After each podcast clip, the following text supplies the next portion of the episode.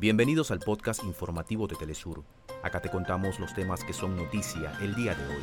Comenzamos. Se agudiza la violencia en Ecuador a menos de un mes de las elecciones generales. En la provincia de Esmeralda se reportaron atentados a instituciones, quemas de vehículos y motines penitenciarios.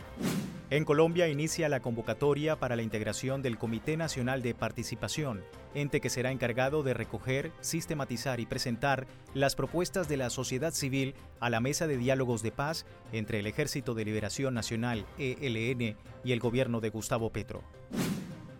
En Turquía, el presidente de Palestina, Mahmoud Abbas, visitó el país para sostener un encuentro con su homólogo Recep Tayyip Erdogan con quien abordó temas como el fortalecimiento de los nexos bilaterales y el conflicto con Israel. El comité organizador de los Juegos Olímpicos París 2024 presentó la antorcha que portará la llama del evento multidisciplinario.